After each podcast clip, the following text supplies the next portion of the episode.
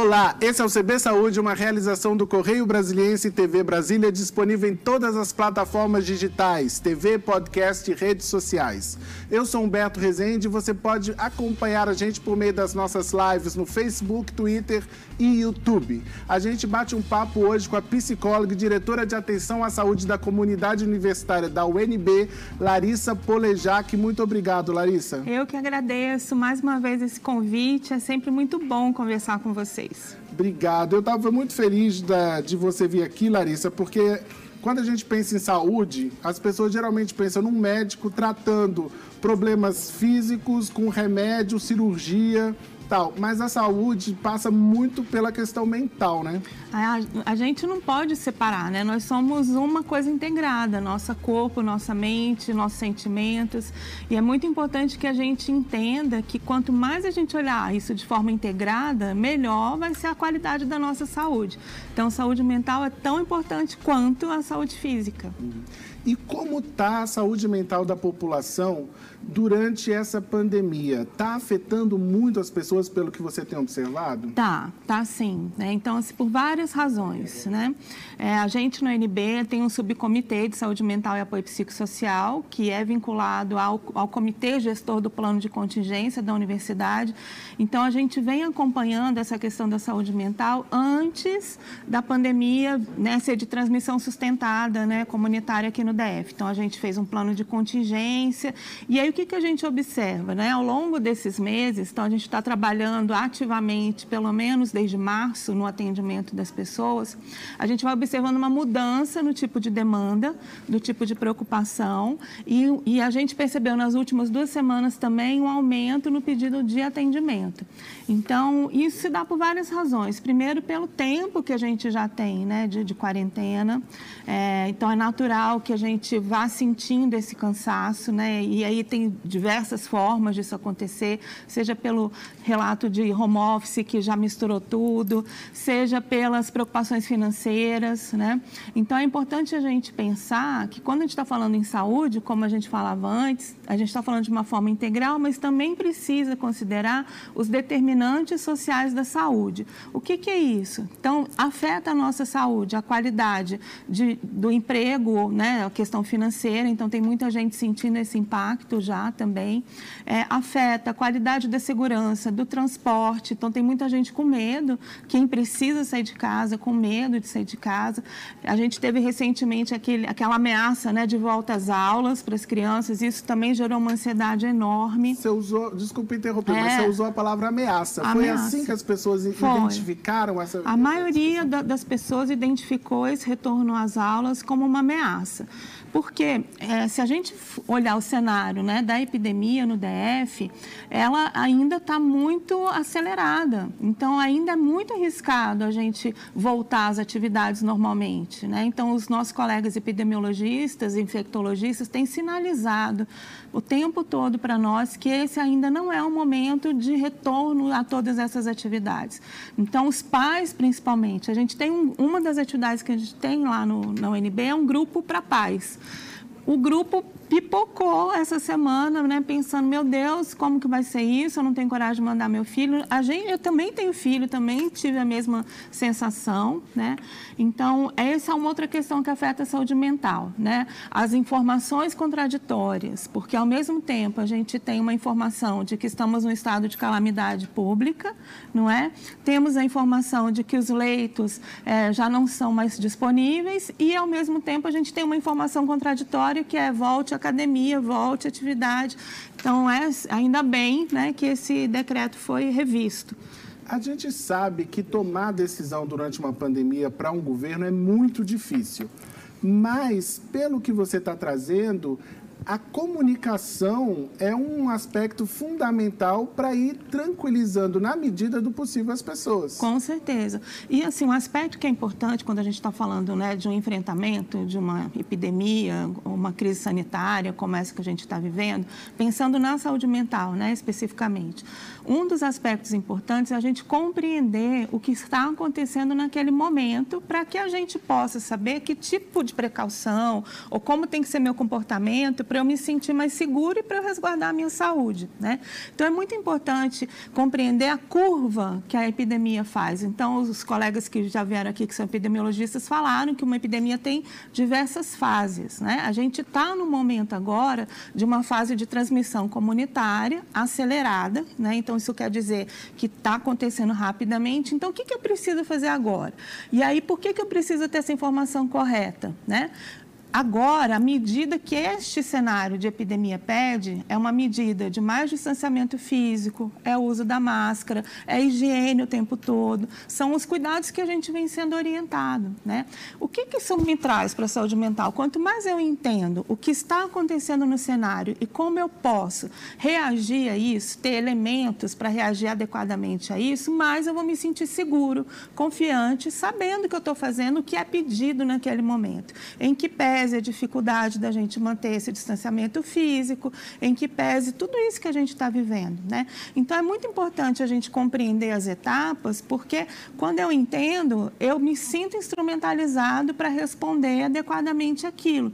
Quando a informação é confusa, né, eu fico também muito mais confusa. Afinal de contas, é para eu tentar ou é para eu ir para academia? Né? É para eu me cuidar é, lavando as mãos ou eu posso ir para o parque com o equipamento que todo mundo está usando? Então, esse tipo de informação contraditória pode gerar mais ansiedade. É natural, a gente não sabe exatamente com que a gente está lidando. Uhum. Voltando ali numa questão do, do, dos pais e da volta às aulas, é, duas coisas é, me deixam curioso. A primeira é que a gente sabe que para a questão da saúde mental, é importante você ser ativo em relação a, a, a tomar é, decisões e tudo. Quando os pais reagem, fazem campanha para que não volte, é, fazem uma série de ações que acaba tendo efeito e o, o governo retrocede, é uma ação positiva é. em termos de preservação da sua saúde mental. É. é. Assim, quanto mais a gente se sente protagonista né, na nossa vida, mais a gente é, tem autonomia para tomar decisões. Por isso que, que eu falava com você que é importante a gente ter conhecimento do que está acontecendo, porque isso nos ajuda a ter autonomia, a tomar as decisões mais acertadas para aquele momento. Né? Então, quando os pais reagem, né, nesse exemplo que você deu, e não só, né? Quando a gente tem uma situação que a gente compreende o que está acontecendo e a gente percebe que a gente pode exercer algum tipo de ação sobre aquilo, algum controle, e isso nos fortalece. Porque pensa, né, Humberto, a gente está vivendo uma pandemia onde todos nós fomos colocados numa posição de vítima rapidamente, porque é um agente externo que nos ameaça a todos, não é? E nos coloca, sem a gente decidir querer ficar em casa, nos, colo nos colocou em casa, nos exigiu rever a nossa relação com o trabalho, nos exigiu rever a nossa relação com os nossos afetos, as relações familiares.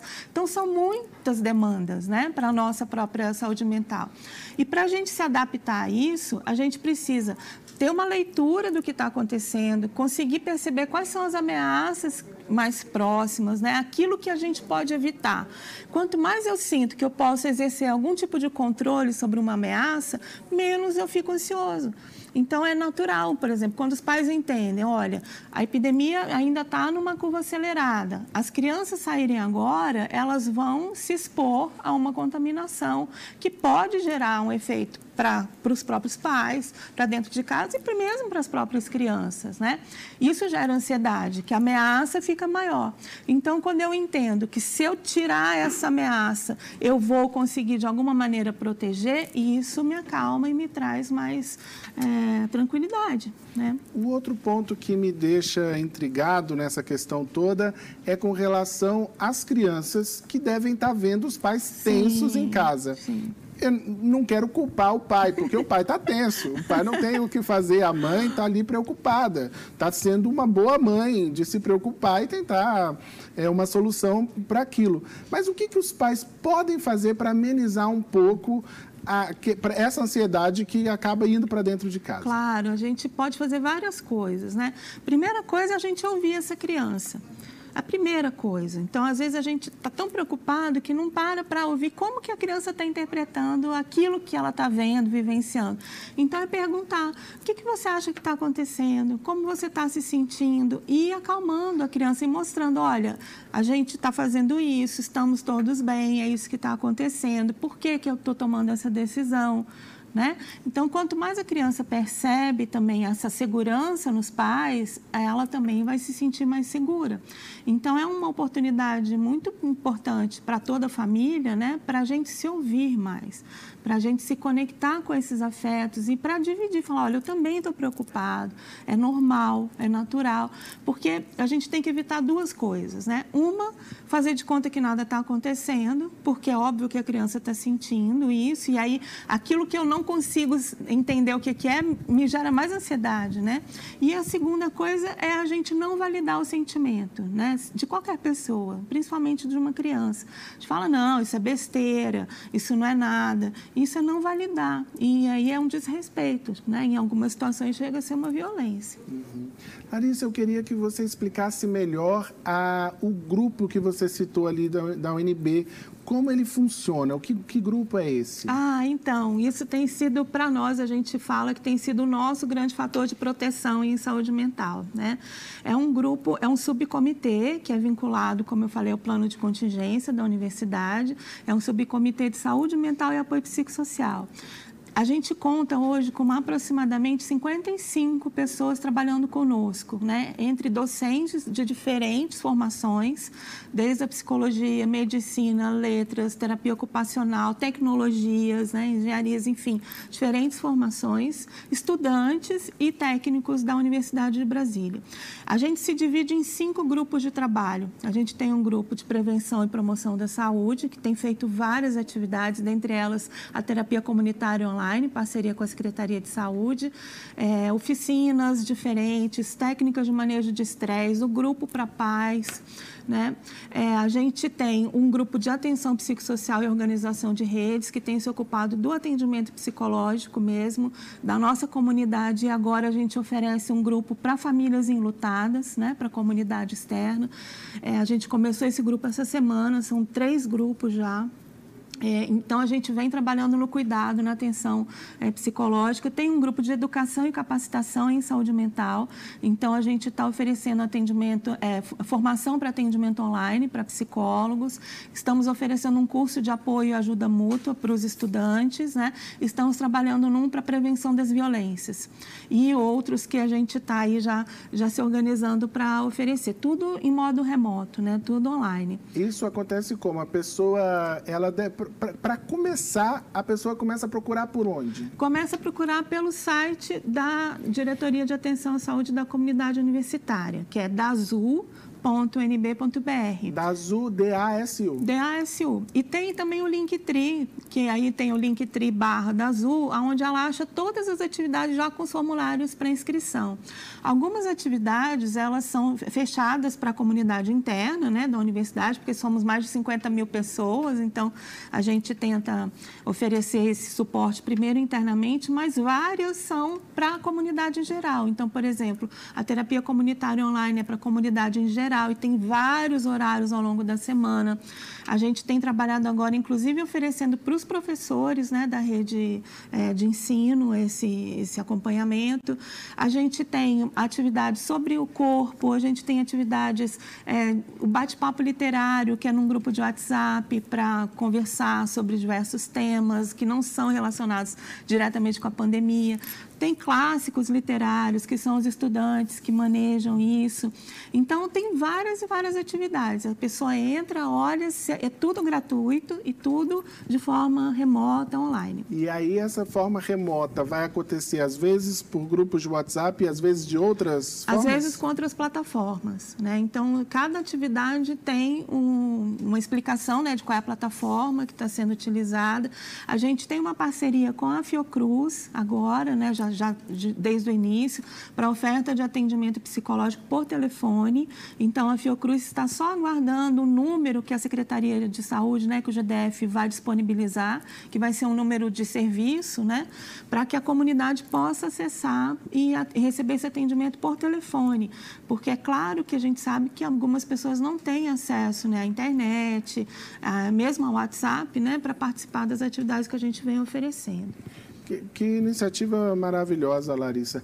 É, eu estava conversando, e aí a minha pergunta é, é: um amigo meu, o pai ficou internado, é, um pai idoso ficou internado com Covid, ah, e ele falou assim: Poxa, eu achei o atendimento bom na rede pública, no hospital de campanha mas não vi uma preocupação com, com a questão saúde mental do meu pai. Sim. Ele ficava ali desocupado e tudo.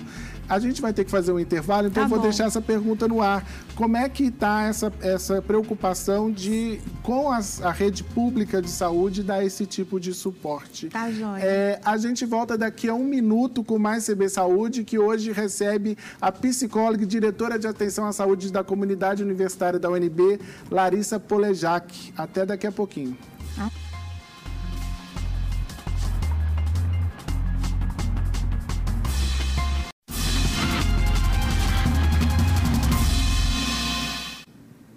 A gente volta com o segundo bloco do CB Saúde, que hoje bate um papo com a psicóloga e diretora de atenção à saúde da comunidade universitária da UNB, Larissa Polejac. Larissa, eu tinha feito uma pergunta que era como está a questão do atendimento para os pacientes, como a UNB está colaborando para que esses pacientes que estão internados e ficam ali isolados tenham um pouco mais de conforto emocional. Então, desde o início, a gente trabalha muito próximo né, da, da, da gerência de psicologia, da própria própria Secretaria de Saúde, ela faz parte do nosso subcomitê, então essas ações são sempre muito coordenadas.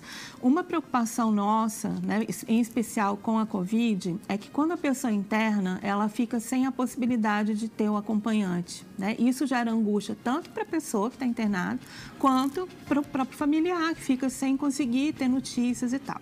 Então, a gente fez um, um piloto no hospital universitário, é, a gente conseguiu doação de alguns tablets para que ocorresse a visita familiar virtual né, desse, dessa pessoa internada. Isso foi super importante, deu super certo. Né? Então, a gente abriu uma campanha em parceria com a Secretaria de Saúde, dentro da nossa campanha né, Você Não Está Sozinha, Você Não Está Sozinho, que é uma aba, que é a UNB Solidária. Nessa campanha da UNB Solidária, a gente pede doação para as pessoas de tablet, ou celular, ou chip, ou que ela puder ajudar, para que a gente possa oferecer para os hospitais da rede pública esse equipamento, para que as pessoas que estão internadas também possam ter acesso a uma visita familiar. Então, é, isso é um, um convite né, para a comunidade para participar conosco. É um aplicativo que foi desenvolvido por um professor da universidade que se chama Doarte. E esse aplicativo ele conecta quem quer ajudar com quem está precisando de ajuda. Então, nesse Linktree que eu falei para você, né, Linktree barra da Azul, tem lá o Doarte, e o Doarte a gente consegue baixar em qualquer celular, ele é gratuito também. E aí a gente está com a campanha do tablet, da máscara, e a gente vai começar agora uma campanha de apoio um futuro profissional, né, para os estudantes que também vão precisar disso para o acesso remoto, né? Uhum. Muito legal. O a, a, gente sabe que nos últimos anos a, a, psicologia entrou muito nos hospitais. Sim, sim. É, e aí a gente está falando de uma coisa direta ali, de você perceber uma necessidade que não passa pela aplicação de um, de um remédio, pela intubação ou não do paciente, pelo isolamento necessário ou não, passa por uma atenção psicológica para melhorar. O, o, quanto a gente já descobriu da importância da psicologia dentro dos hospitais? É fundamental. E aí você falou de uma paixão da minha vida, né? Porque a minha área é essa, psicologia da saúde, né? Então a gente vê, ainda bem, que a maioria dos hospitais tem psicólogo na equipe, né? E a, e a maioria dos hospitais, o psicólogo ele é um profissional da linha de frente, fazendo esse tipo de acompanhamento. Independente da pandemia, o fato da gente estar internado ou passar por um problema de saúde já nos deixa mais vulneráveis psicologicamente, porque a gente sente né, no nosso corpo a vulnerabilidade real. É, então, é muito importante que a gente tenha esse acompanhamento psicológico e, dependendo da patologia, mais ainda. No caso da Covid, a gente tem aprendido muito é, com ela, né? Porque ela traz para nós uma série de questões que a gente também precisou adaptar na própria psicologia. Então, por exemplo, nesses grupos que eu te falei que a gente tem oferecido, a gente tem vários grupos terapêuticos, né? E esses grupos são conduzidos ou por professores da universidade ou por, por psicólogos voluntários. E a gente tem feito uma análise de que mudanças são essas que a gente precisou fazer nas nossas intervenções. Então, a gente também está aprendendo uma nova forma. Então, por exemplo, não ter contratos tão rígidos, né? ter grupos mais abertos, porque as pessoas não estão conseguindo se manter em atividades muito tempo. Né? É difícil você ficar online muito tempo. Então, essa é uma questão que a gente está observando. E nos hospitais, a gente tem é, tentado apoiar, principalmente o hospital universitário, que é com quem a gente trabalha mais de perto, a equipe que está lá oferecendo ações de cuidado para os profissionais de saúde. Então, uma das ações do nosso GT de prevenção e promoção é oferecer cuidado para os profissionais que estão lá com auriculoterapia, com massagem, com a própria terapia comunitária online. Então, é muito importante nesse momento a gente fortalecer o cuidado de todos os profissionais que estão na linha de frente, porque eles estão já há muito tempo nessa linha de frente. E pela leitura que a gente está fazendo da pandemia, eles vão ficar ainda bastante tempo nessa linha de frente. Eles precisam ter condição de estar ali, né? E não só o adoecimento físico, mas a gente tem ouvido muito, muita queixa de adoecimento é, psicológico, de não aguentar ver tanto sofrimento, de perder tanto paciente. Né? Isso é, a gente precisa ver e é importante que, como é, dentro do plano de ação, vamos dizer assim, do governo, tanto do DF quanto do Ministério, esse tem que ser um eixo importante, o eixo do cuidado é, psicológico dos profissionais. E como tem sido na sua avaliação? É uma coisa que é, a gente começou, primeiro se preocupou e agora está começando?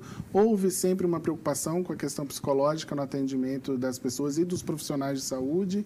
Ou a gente ainda está começando a ir atrás disso? Então, é, eu vou te falar de duas realidades, vamos dizer assim. Na UNB, no, né, na nossa resposta, vamos dizer assim, a saúde mental está presente desde o início.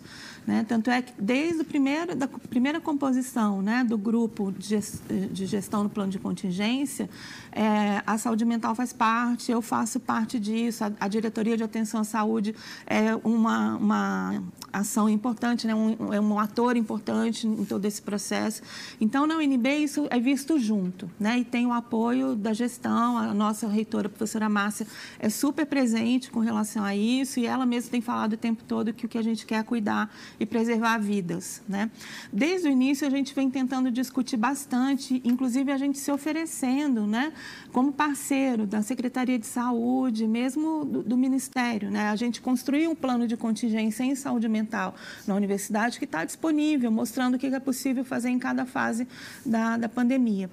Mas é que nem você falou no começo, né? Quando a gente pensa em saúde, normalmente a gente vai focar nos aspectos físicos, né? E é claro que a gente está vivendo uma emergência, é claro que a gente precisou criar a condição de ter respirador, de ter tudo isso.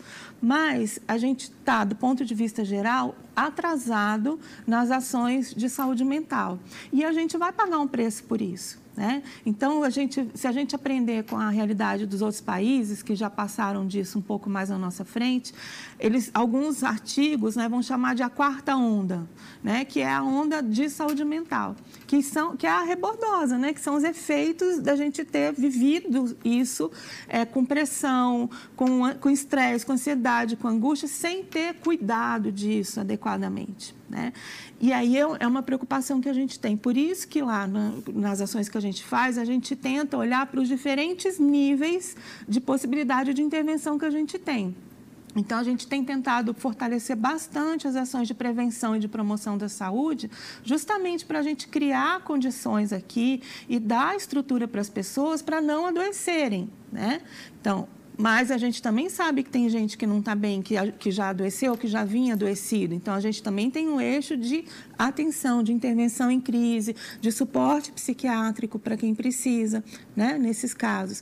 A gente também sabe que uma das questões importantes em saúde mental é a gente se sentir pertencente a uma comunidade, a gente sentir que faz parte de alguma coisa e sentir que a gente pode ser protagonista de algum processo. Então, a gente tem fortalecido muito essas ações de solidariedade. Então, a NB Solidária é uma, né? Todas essas ações de prevenção e promoção, elas fortalecem essa rede, porque é isso, né? Não é nada feito porque a gente acha, é tudo feito com base na ciência, no, no, base na psicologia das emergências e dos desastres, na leitura sobre saúde coletiva, na, no, na compreensão do que, que é uma epidemia, nos estudos que já foram realizados em outros país. Então, a ciência ela vem ao nosso favor para que a gente comece antecipadamente a dar respostas para problemas que a gente está vislumbrando que vão acontecer. Né? Uhum. Né? Então, quando a gente trabalha. O que a gente pode esperar em termos dessa quarta onda, dessa rebordosa que vem, que tipo de casos a gente pode ter, assim, aumentando? Então, a gente observa, por exemplo, né, é, aumento no, no, uso de substâncias psicoativas, né? Então, assim, um aumento no uso de álcool, né? Muita gente drogas. bebendo em casa. Muita gente bebendo em casa. Quando você vai no mercado, né, e, e lá de casa sou eu a pessoa que vou, a gente observa assim, né, nas esteiras, muita bebida mesmo, né? Então muita gente bebendo em casa e isso pode ser um problema, né? Pode ser que não, que a pessoa consiga uhum. lidar com isso na medida que a ansiedade vá terminando, mas pode ser que sim, né? Que tenha aí um efeito a médio e longo prazo. Ansiedade, distúrbio de sono, então a gente tem observado também muita gente reclamando da dificuldade de dormir uhum. porque está com o pensamento acelerado, né? E isso pode ter a ver com essa dificuldade dificuldade que algumas pessoas têm tido de separar né, o momento do trabalho para quem está em home office né, e para quem ficou o trabalho o tempo todo, né? Então, é, é desacelerar essa mente. Então, assim, cuidar um pouco da higiene do sono, né? cuidar um pouco da questão da alimentação, perceber se você está sentindo alguma mudança brusca no seu comportamento, mais irritabilidade, é, mais agressividade, distúrbio de sono, distúrbio de alimentação. Tem gente comendo muito mais, né? Então, assim, tem várias coisas que estão acontecendo. Já me traí rindo aqui. É, pois é. Mas, assim, Humberto, é hora também da gente se acolher um pouco, sabe? Não é hora da gente se culpar, porque é natural que é, não seria normal se a gente não se afetasse. Uhum. Então, é normal que a gente esteja afetado de alguma forma, principalmente quando a gente vê as notícias e vê o número de óbitos aumentando a cada dia. E, né, e você vai vendo isso chegando muito próximo de você, com conhecidos, familiares. É natural que as pessoas fiquem mais ansiosas. Por isso que é importante a gente conversar sobre isso, é importante a gente buscar ajuda. Tem várias pessoas que estão, vários psicólogos que estão atendendo online, né? E é muito importante a gente ter a consciência, né? que eu estava falando da epidemia, de que é um processo. Então, como todo processo epidêmico, ela vai passar. Então, não é que a gente vai viver isso o resto das nossas vidas, né? Mas vai depender da forma como eu encarar isso agora, o que vai vir pela frente. Então, se eu conseguir lidar um pouco melhor com a minha ansiedade, se eu conseguir me manter em casa, se eu conseguir me cuidar, isso vai passar mais rápido, né? E eu vou conseguir ir retomando minhas coisas aos poucos. Então, é isso, é a gente se acolher um pouquinho também. Uhum. Larissa, passou tão rápido, a gente está chegando no fim já. já. Mas eu não queria ir embora sem a gente falar de uma parceria da UNB com o Correio ah, Brasiliense, que está muito bacana. Conta pra gente. Sim, a gente tem essa parceria. Eu acho que eu tenho que agradecer ao Correio desde o início, né? O Correio tem sido um grande parceiro da UNB é, na, tanto na divulgação das ações, quanto mesmo na construção dessas ações coletivas. Né? E uma parceria importante é a nossa ação das cartas solidárias. Né? Então, as cartas solidárias, elas começaram com uma iniciativa muito simples, que era a gente querer, né, a nossa comunidade, dizer para os profissionais que estão na linha de frente, não só os da saúde, da limpeza, dos cemitérios, SAMU, né, é, que a gente estava agradecendo por tudo isso que eles estão fazendo. E aí a nossa comunidade começou a escrever, os estudantes, professores e tal. E isso vai sendo colocado num site, Vai sendo colocado, tem um e-mail né, do correio é, e, e, vai sendo mandado para esse e-mail, a gente faz uma seleção, o correio publica alguma dessas cartas, né? A gente fez entrega já em várias instituições, ontem teve entrega presencial no CAPES é, de Taguatinga, para os profissionais que estão na linha de frente da saúde mental né? E a gente quer convidar a comunidade a continuar contribuindo conosco. As, as pessoas conseguem saber mais disso, a gente adoraria continuar falando. É. Mas entra no site do Correio Brasiliense, correiobrasiliense.com.br e lá você vai ter todas as informações e vai ler algumas dessas cartas. Isso. Muito obrigado, Eu Larissa. Eu que agradeço. A gente fica por aqui até a semana que vem. Tchau. Tchau, gente.